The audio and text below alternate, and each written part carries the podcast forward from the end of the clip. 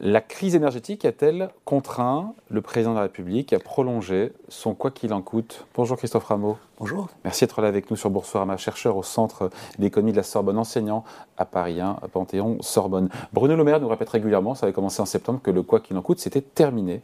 Euh, on a bien compris que l'inflation est venue un petit peu bousculer euh, cet agenda qui consistait, on l'avait compris, à normaliser la politique budgétaire française. L'inflation, la crise énergétique a fait changer le, plan du gouvernement? Ah ben oui, tout à fait. Hein. Il, y a eu il y a eu la prolongation en fait du, du quoi qu'il en coûte pour faire face au, choc énergétique. On peut estimer à de l'ordre d'un peu plus de 100 milliards, 110 milliards sur trois ans. Hein.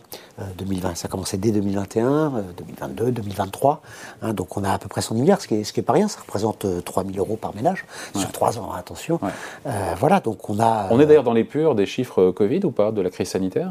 C'est moins, évidemment. C'est un peu moins quand même. C'est moins, mais quand même. C'est un peu moins, mais, mais, on est dans les purs, tout à fait. Alors c'est un peu moins parce qu'en plus de ça, au moment du Covid, la, production s'était effondrée. Hein c'est pas c'est pas encore le cas aujourd'hui, même si la récession menace. on n'en est pas, on n'en est pas, on n'est pas dans les mêmes ordres de grandeur qu'au moment du moment du Covid. Hum. Après, politiquement, on le comprend bien. Il y avait un risque politique aussi et social qui était fort. Si le président avait dit, bah, on va resserrer le cordon de la bourse, on va, on va assainir les, les comptes publics, c'était alors que l'inflation fait mal aux Français, notamment les plus défavorisés. Il n'avait pas le choix quelque part politiquement que de poursuivre, même si officiellement on nous dit que le quoi qu'il en coûte, c'est terminé. Oui, tout à fait. Alors, si vous voulez, moi, moi de, mon point de vue d'économiste keynésien, atterré, euh, si vous voulez, le, reproche que je ferais, c'est que ce que nous a montré, euh, alors, la crise du Covid, la, crise actuelle, la crise d'inflation, c'est que on, a vraiment besoin d'intervention publique pour, porter des, missions d'intérêt. On a besoin d'économie privée, on a besoin d'entreprises, d'initiatives privées, de ça. Mais on a aussi besoin euh, d'intervention publique. Et ce que je regrette, si vous voulez, là, c'est que dans le, dans, dans, y compris dans la façon de déployer le quoi qu'il en coûte, quand on regarde précisément un peu les, les choses, on, on s'aperçoit que, euh, si vous voulez, sur, sur le, sur le premier quinquennat de, de, de, Macron, euh, sur les mesures 2017-2022, il y avait des études qui montraient que bah, finalement, euh, tous les ménages en avaient bénéficié, mais enfin, les 5% des ménages les plus aisés avaient reçu de l'ordre de 1700 euros euh, sur les 5 ans, hein, alors que les, les 5% les plus, les plus pauvres, c'était 65 euros, vous voyez ce que je veux dire. Donc, euh, donc euh, et, là, il y a une étude de l'INSEE qui est parue la semaine dernière, qui montre que rien que sur les mesures socio-fiscales de 2020-2021, en moyenne, les ménages ont reçu 280 euros, mais pour les pour les 30% les plus aisés, c'est 480 euros. Euh, et on est, à peine, on est à 100 euros pour les 30% les, plus grave, c'est qu'en fait, les mesures pérennes, c'est-à-dire celles qui vont durer, Là, on est dans un écart de 1 à 10. D'accord? Rien que sur les mesures 2020, 2021, euh, parce que ce qui a joué, c'est la, baisse de l'impôt sur le revenu, et puis la suppression de la taxe d'habitation pour les 20% les plus élevés. Tout ça pour vous dire quoi? L'impôt sur le revenu, en même temps, c'est un impôt qui est progressif, donc c'est logique aussi, puisqu'il est progressif, que ceux qui en bénéficient sont ceux qui le plus et ce sont ceux qui payent le plus d'impôts, non? Tout à fait. C'est lié à la progressivité de l'impôt sur le revenu. tout à fait. Tellement, euh, ah, mais tout à fait. Mais, bien sûr, mais, mais donc c'est une mesure anti-redistributive. Hein, quand, on, quand on baisse, quand, on, quand on change le barème, c'est ce qui va être fait pour l'année prochaine, hein, y compris euh, quand, on, quand, on, euh, quand on modifie le barème, qu'on baisse l'impôt sur le revenu, ça bénéficie par construction aux, à ceux qui payent l'impôt sur le revenu. Mais, mais alors après, l'autre problème que j'ai, si vous voulez, c'est il y a le quoi qu'il en coûte, certes, d'une certaine mesure, c'est keynésien, il y a de l'intervention publique. Ça va vous plaire tout à fait, dans un sens. Mais dans le même temps, c'est ça qu'il faut saisir. C'est qu'il y a la poursuite du programme néolibéral. C'est un programme inégalitaire, je viens d'en parler. Mm.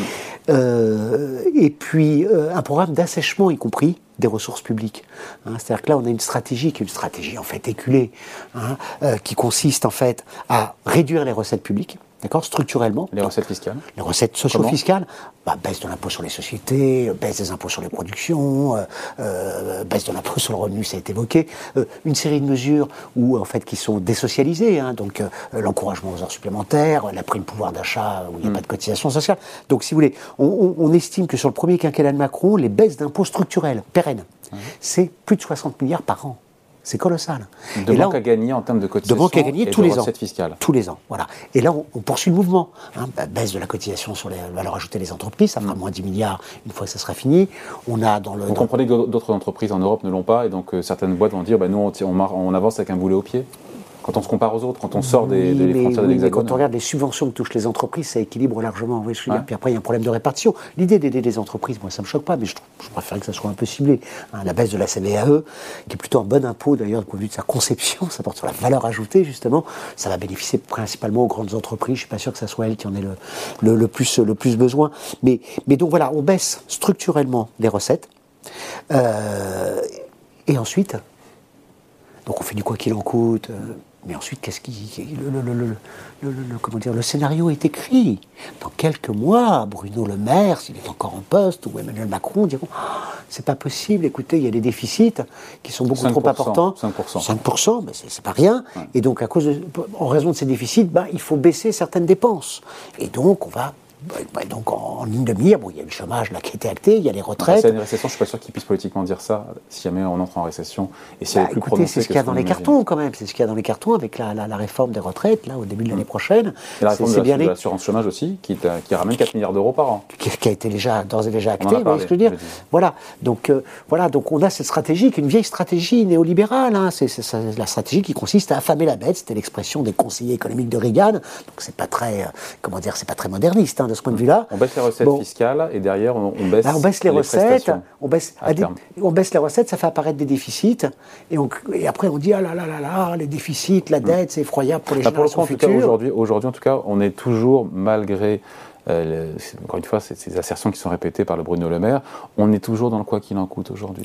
Oui, tout à fait. Alors après, Après, il y, a- la question du ciblage, on va en parler. Voilà, il y a le ciblage, Mais en tout cas, on, est toujours, même si on nous dit qu'on n'y est plus, on est toujours dedans. d'une certaine Ce façon, qui peut se comprendre pour des raisons sociales, politiques, et Tout à encore une fois, C'est c'est le cas un peu partout, euh, d'ailleurs. C'est ce que j'allais vous hein. dire.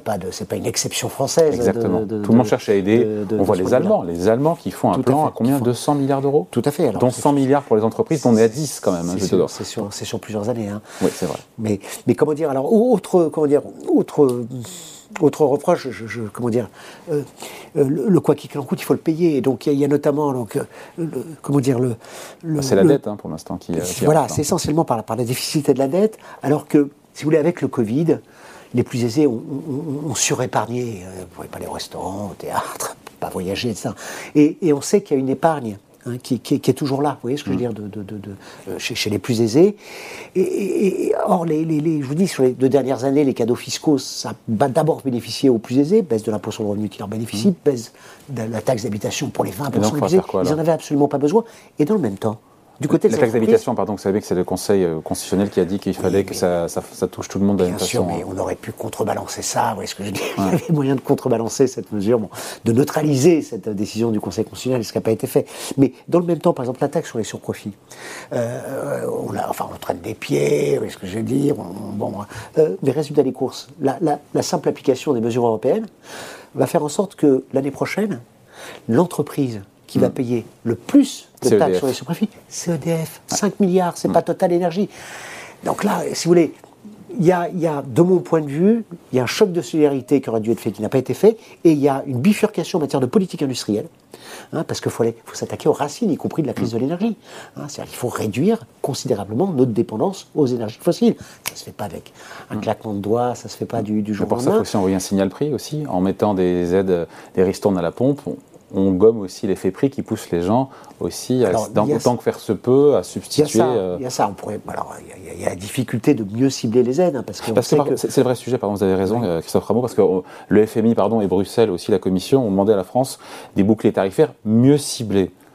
Christophe Rameau peut être d'accord avec le FMI et la Commission européenne là-dessus? Euh, ça, ça me oui, tout à fait, bien sûr. Euh, euh, ils avaient d'ailleurs aussi simultanément, même le, vous voyez, je vais plus loin sur le FMI, ils avaient dit, écoutez, là, compte tenu de, de- de- de la poursuite du quoi qu'il en coûte, peut-être que la baisse de la cotisation sur la valeur ajoutée des entreprises, on pourrait peut-être, euh, on pourrait peut-être, vous voyez ce que je veux dire. Bon, donc, euh, mais par contre sur le ciblage aides, hein, on estime que le, le surcroît, le, le choc, le- la perte de pouvoir d'achat liée au choc, au choc des prix de l'énergie, ça représente 6% pour les, les ménages les, les plus modestes, alors qu'on n'est qu'à 3% hein, pour, les, pour les ménages euh, les plus aisés. Parce Donc, que ça pèse ah, plus dans leur budget, évidemment. Bien sûr, tout à fait, ça pèse beaucoup plus. Bon, puis en plus, ça, il y a des problèmes de localisation, tous ceux qui vivent loin des, des centres. Mais, mais voilà, donc là, mais, mais si vous voulez, ça, c'est des mesures de court terme.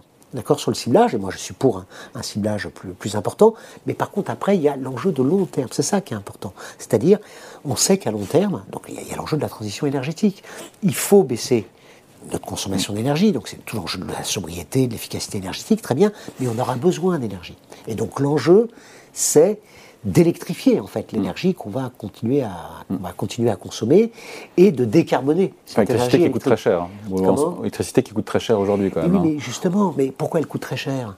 On a supprimé 11 000 emplois à EDF entre 2003 et, 2000, euh, euh, et 2018, 2019. Vous voyez ce que je veux dire? C'est-à-dire qu'on a, on a, on a, on a, on a fait les poches littéralement euh, d'EDF. Or, l'enjeu, bien entendu, c'est un vaste plan de relance de l'énergie électrique non carbonée qui passe, de mon point de vue, à la fois par le nucléaire, euh, mm. j'y suis favorable, et les énergies renouvelables. Sur le même, euh, vous êtes euh, aligné avec le président de la République, c'est ce qu'il dit aussi là-dessus. Hein. Oui, mais si vous voulez, le, président de la République parle beaucoup. Vous voyez ce que je dis? Mais sur ce volet-là, sur l'idée qu'effectivement, il faut un plan de relance, notamment du nucléaire, je suis à la fois nucléaire et à la fois renouvelable. Alors le problème, c'est que ça suppose, ça suppose de ne pas faire les poches d'EDF. Vous voyez ce que je veux dire? C'est parce qu'entre entre l'arène, D'accord faut expliquer. Euh, L'accès réglementé à l'énergie nucléaire historique, EDF est aujourd'hui obligé de vendre de l'ordre d'un tiers, plus d'un tiers de sa, production. nucléaire, comme quoi elle ne coûtait pas très cher, à des prix bradés aux fournisseurs alternatifs. Il y a ça. EDF va payer, je vous dis, des impôts sur les. C'est l'entreprise qui va payer le plus d'impôts sur les super profits, alors que EDF a 60 milliards de dettes. Hein. Et EDF, par ailleurs, est obligé d'appliquer les tarifs réglementés de l'électricité. Donc, tout ça, l'un dans l'autre, euh, ben voilà, on a, une, on a une entreprise qui est accablée, y compris pour faire vivre des fournisseurs alternatifs. Voyez, le premier d'entre eux, c'est Total Energy. Enfin, on est, on est, on a, et le gouvernement, à ce que je sache, il a fait il a dit le marché européen de l'électricité, c'est pas bien, ça serait bien de le revoir. Mais enfin, on n'a pas eu. Là, parce que sur ce sujet. on n'est pas tout seul à décider, et puis les Allemands ne veulent pas la. Mais sur ce sujet-là, il faut parfois, enfin, je sais pas, euh, euh, faire ce que faisait le général de Gaulle, aller, aller, Quitter, euh, ne, pas, ne, pas, hésiter à aller au, enfin, aller clash. Au clash. C'est pas possible. Que là, on a, si vous voulez, le, le marché européen de l'électricité, c'est vraiment symptomatique de mon point de vue du tournant néolibéral de ces 40 dernières années. Acte unique de 86, 96, euh, la première directive européenne visant à mettre en place ce marché européen de l'électricité, 2010, euh, si je ne m'abuse, la loi NOM qui applique ça en France, et on a un marché complètement aberrant qui a été conçu entièrement au service, c'est sur le modèle plutôt allemand, et au service des, des, des, des entreprises, euh, des entreprises privées. Là, on est dans une aberration complète. Or là, on a un enjeu de long terme qui rejoint le sujet précédent que vous avez évoqué, qui est un enjeu de, de, véritable politique industrielle. On sait maintenant, la Chine, les États-Unis mettent en place, se donnent les moyens de mettre en place d'authentiques politiques industrielles.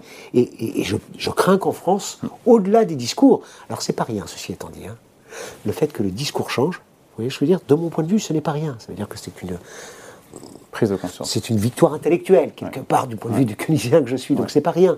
Mais après, il faut passer aux actes, et là, le moins qu'on puisse dire, c'est qu'on en est un peu loin, je crains. Donc, si je résume euh, sur le quoi qu'il en coûte, ça continue, même si on nous dit le contraire, mais que c'est pas tenable, parce qu'on va se faire un jour euh, rattraper par la patrouille. Mais et il faudra. C'est surtout ce qu'il faudrait, c'est l'accompagner d'un choc de solidarité. C'est-à-dire, euh, ce quoi qu'il en coûte, il est nécessaire actuellement du fait de la crise énergétique pour protéger les Français au-delà de ça, et un peu les entreprises. il sera nécessaire demain pour faire les investissements massifs dont on a besoin, y compris pour la transition énergétique, pour l'hôpital, pour les services publics, des pour les publics euh, tous les ans. Mais, justement, donc il ne s'agit pas de mon point de vue. Mais non, mais c'est pas ça. C'est de mon point de vue. Non, il faut, de mon point de vue, il faut. Il y a des programmes de dépenses engagés, l'hôpital, l'éducation, vous voyez ce que je veux dire, la transition énergétique. Il y a des programmes massifs de dépenses. Par contre, il faut se donner les moyens de les financer. Et ça, ça passe par un choc de solidarité. Donc plus d'impôts sur les plus riches. Mais bien sûr, bien, enfin, c'est de mon point de vue le béaba. Mais il faut savoir que c'est. Mais il y aurait assez. Mais il faut savoir il y aurait assez. Mais il faut savoir que c'est à la mode partout dans. Le, vous savez que c'est à la mode partout dans le monde.